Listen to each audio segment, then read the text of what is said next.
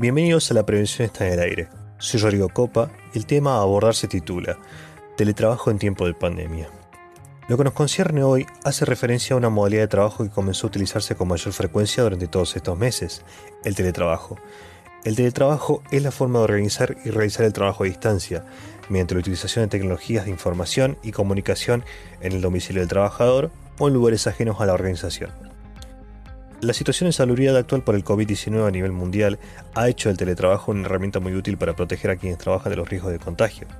Sin embargo, al ser una modalidad de trabajo que pocos conocen, no todos tienen los resguardos necesarios dentro del hogar para hacer del teletrabajo una actividad sin riesgos tanto físicos como emocionales.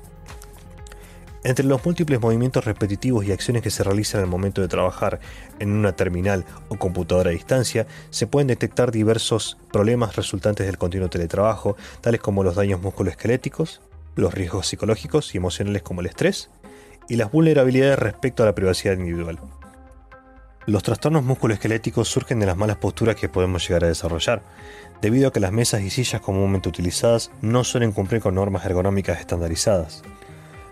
Por otro lado, existen riesgos emocionales como el estrés, producidos por la misma soledad, angustia, insomnio, ansiedad, miedo y o sobrecarga de trabajo en esta modalidad. El último riesgo a destacar está relacionado con la intimidad de los trabajadores, ya que existen organizaciones que establecen medios de control para asegurarse de que los empleados siempre estén cumpliendo con su horario laboral. Esto puede invadir ilegítimamente el derecho a la privacidad y el espacio personal de los trabajadores. Sin embargo, encontramos ventajas a la hora de trabajar en esta modalidad.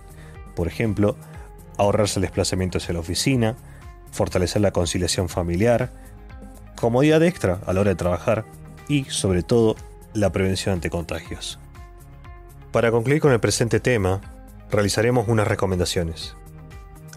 Adoptar una buena postura al trabajar, utilizar iluminación adecuada, preferiblemente natural, mantener una distancia adecuada al monitor de aproximadamente 50 centímetros, descansar la vista con pausas cortas y frecuentes, establecer un espacio en la casa exclusivo para trabajar, celebrar reuniones por videoconferencia con otros compañeros para evitar el trabajo en soledad, buena ventilación, temperatura adecuada y poco ruido. Esto es todo por hoy, me despido y hasta el próximo podcast.